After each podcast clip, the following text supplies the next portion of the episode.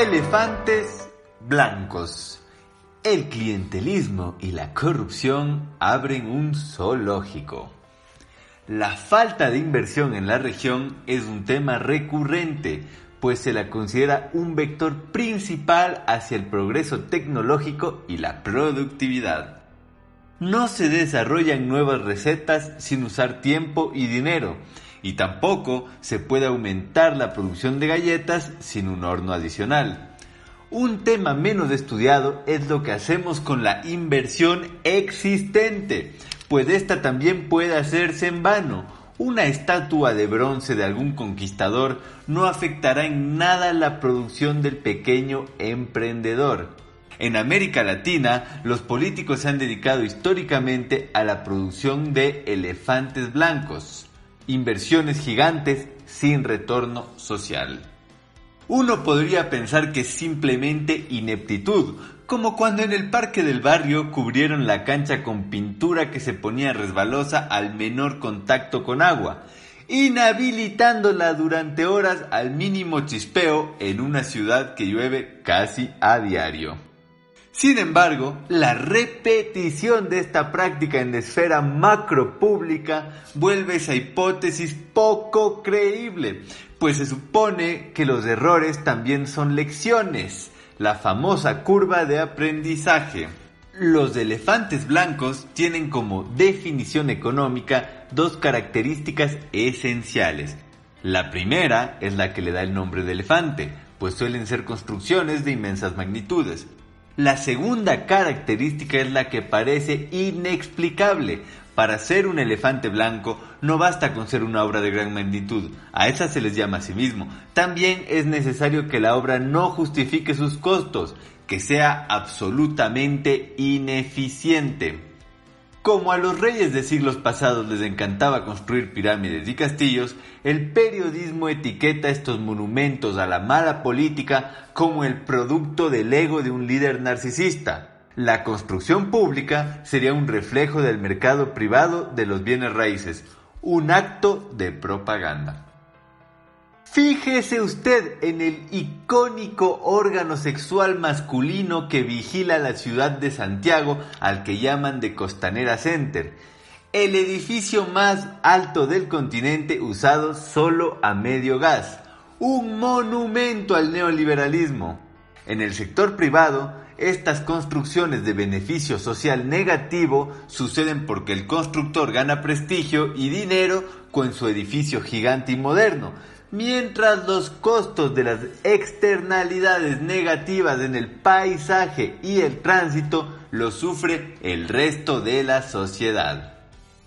Sin embargo, en el sector público esto no tiene sentido, pues si bien los gobiernos pueden estar interesados en hacerse propaganda de ese tipo, la ineficiencia sistemática no les sería beneficiosa para su popularidad general. Además, muchas de estas obras quedan inacabadas o en eterna construcción.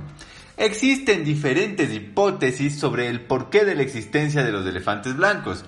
Se entiende con facilidad que los políticos quieran hacer obras de grandes magnitudes. Históricamente todos han querido dejar su huella. Lo que no se entiende es por qué, en la actualidad, tantas de estas obras tienen que ser fallidas.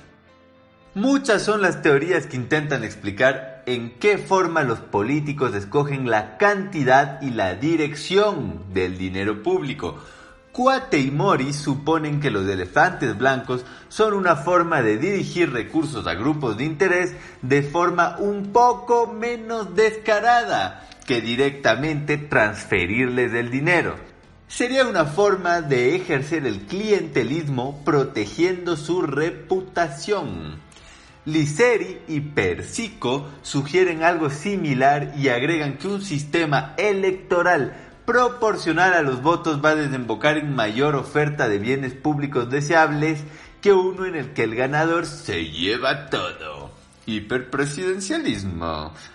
Sin embargo, la intuición supone que justamente a tus partidarios les quieres dar obras de la mejor calidad para que lo sigan siendo estas teorías no explican la ineficiencia repetitiva.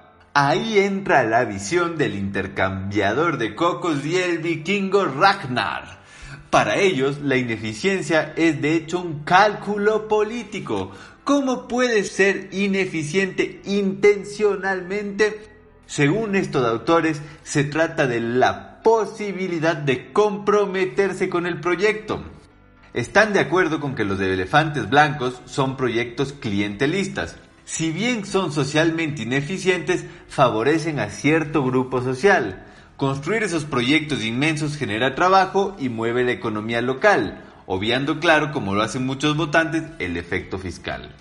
Pero, ¿por qué perder popularidad con el resto de la sociedad? El político representante de ese grupo le interesa ganar votos con ese proyecto. Si el proyecto fuese eficiente, entonces la oposición puede comprometerse de forma creíble a seguir el proyecto en caso de ganar las elecciones. Por otro lado, si el proyecto es ineficiente, la oposición no podrá comprometerse a su continuación, por lo que el grupo favorecido por ese proyecto tiene la obligación de votar por el oficialismo para extender su beneficio. Es decir, la ineficiencia del proyecto es la amenaza que compromete a la población local con el político en el poder. Si pierde las próximas elecciones, el siguiente gobierno abandonará este proyecto inviable. La población del lugar donde se construye el elefante blanco está secuestrada por el político, pues la creación de empleo y por tanto las posibilidades de desarrollo dependen de la reelección de este último. La ineficiencia crea una relación de dependencia entre los habitantes cercanos al elefante blanco y el político en el poder. Las ratas asustan al elefante para que éste tome rehén a los monos. Por ejemplo, para la provincia de Manabí, una de las regiones más densamente pobladas del Ecuador, el terreno baldío que llaman de refinería del Pacífico es un proyecto que generó miles de trabajos y por tanto de consumo en la región. El gobierno gastó 1.600 millones de dólares y 8 años para construirla. Para la siguiente elección, lo único que existía todavía era un terreno aplanado y ganó el oficialismo con su mayor base electoral justamente en esa provincia. Cuatro años después, la oposición se hizo con el poder, sin ganar elecciones, y esa refinería sigue viva únicamente en los planos, ahora sin generar ningún empleo tampoco. Básicamente, los políticos escogen los beneficios electorales de crear un voto duro a través del elefante blanco por sobre los beneficios económicos del mismo proyecto realizado de una forma eficiente. Entre los resultados del modelo de estos autores está el de que entre más valor le dé el político a ser reelecto, más probable es que los proyectos económicamente ineficientes sean eficientes políticamente.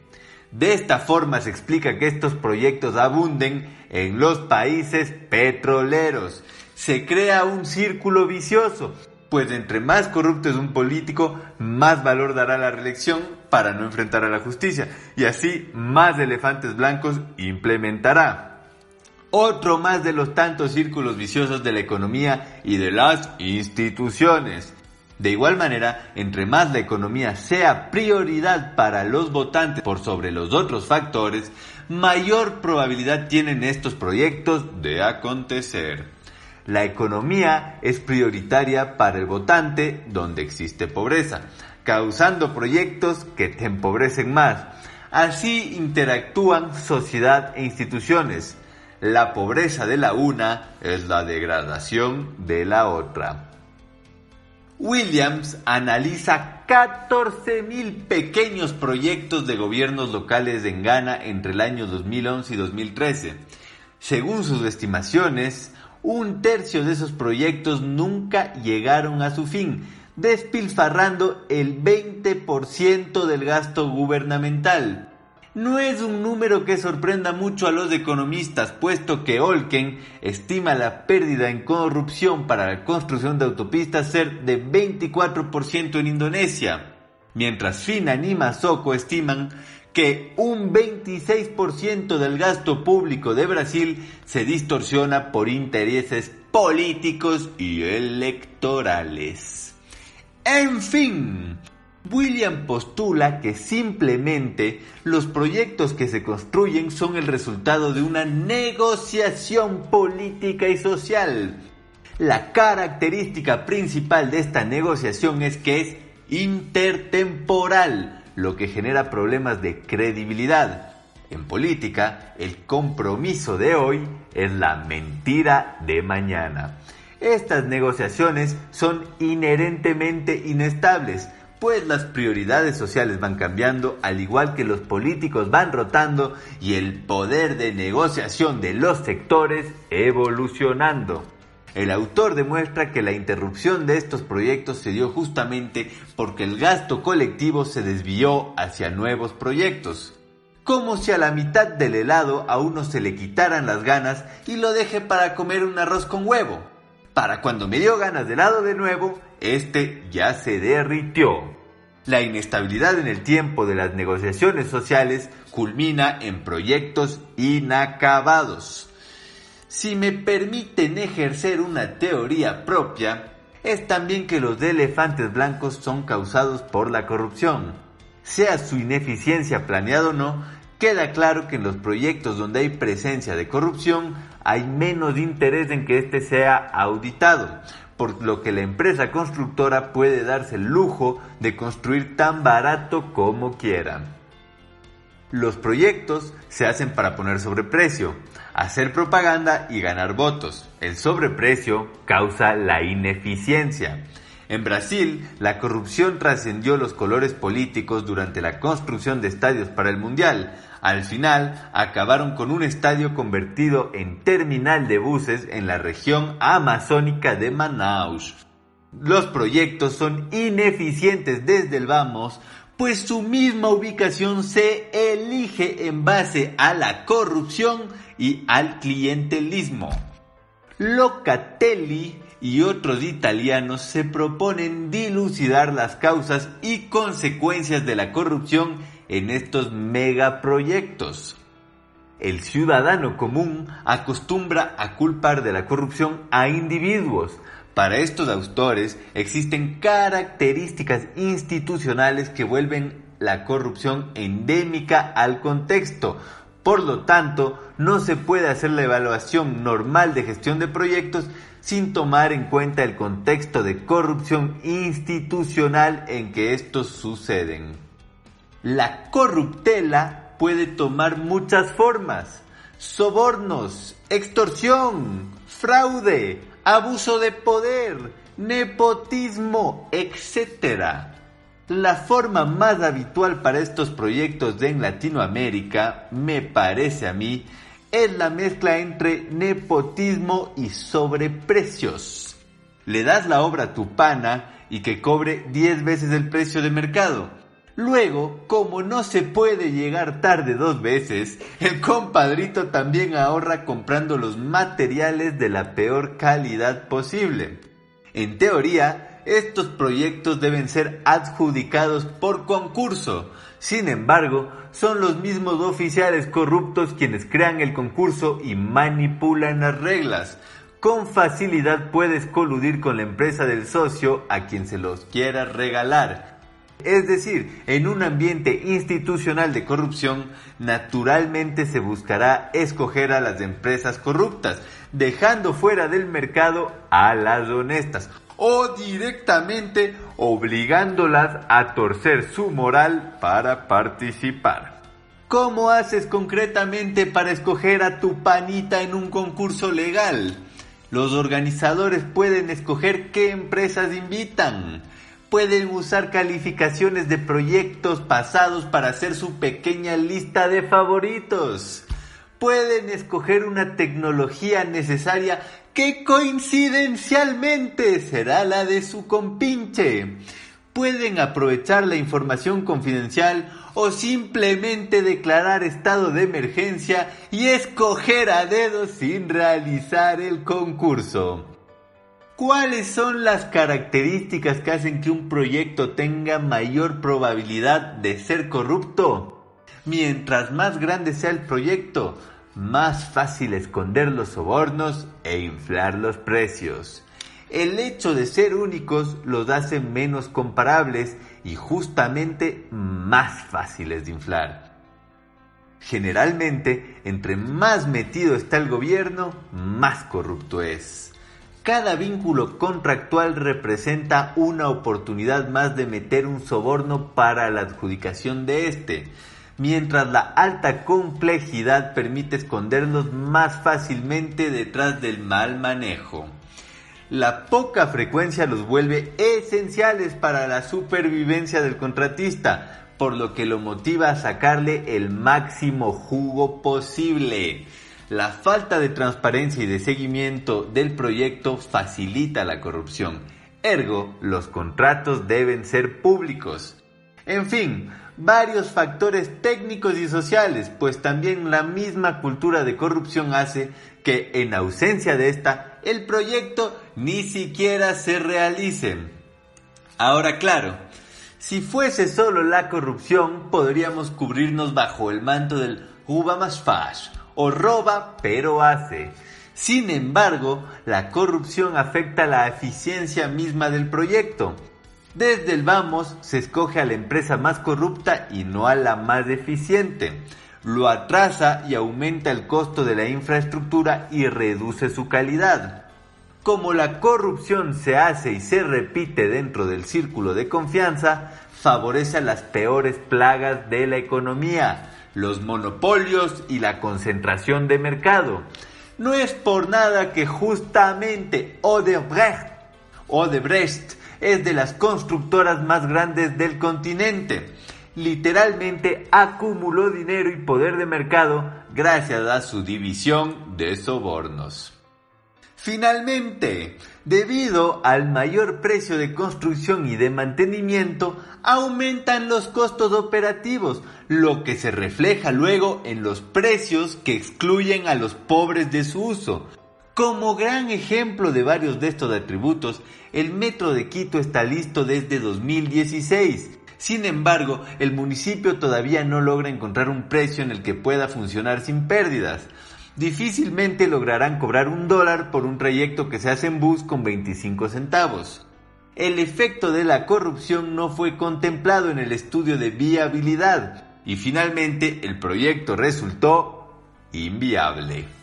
Cada año adicional que se demora en abrir se degrada más la calidad del material, generando un costo futuro mayor si algún día se digna en funcionar. Estas inversiones no son tan solo un desperdicio de recursos estatales y una burla a la población que las paga.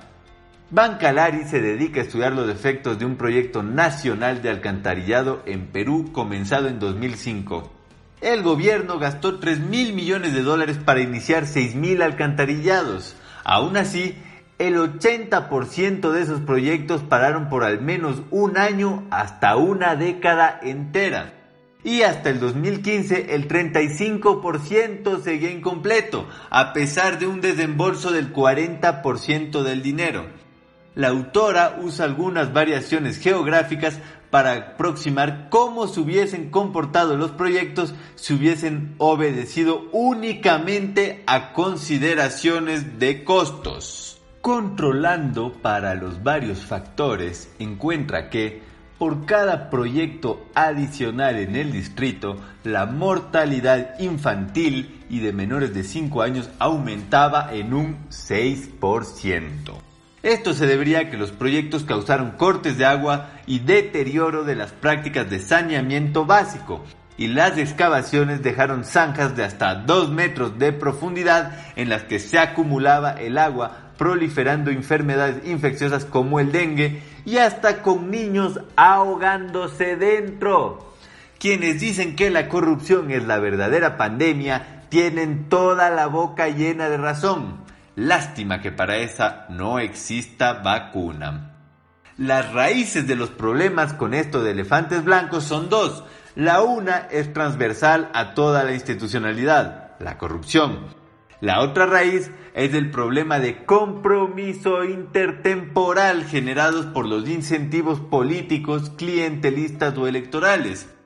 Además de su falta de conocimiento en gestión de proyectos, los políticos toman decisiones en base a lo que los mantendrá en el poder y no en lo que maximizaría el bienestar. Por eso Williams propone cambiar las reglas del juego a nivel subestatal, que se prohíba comenzar un proyecto hasta que no se haya acabado el que está en curso, de forma que la inestabilidad política no impida que se complete.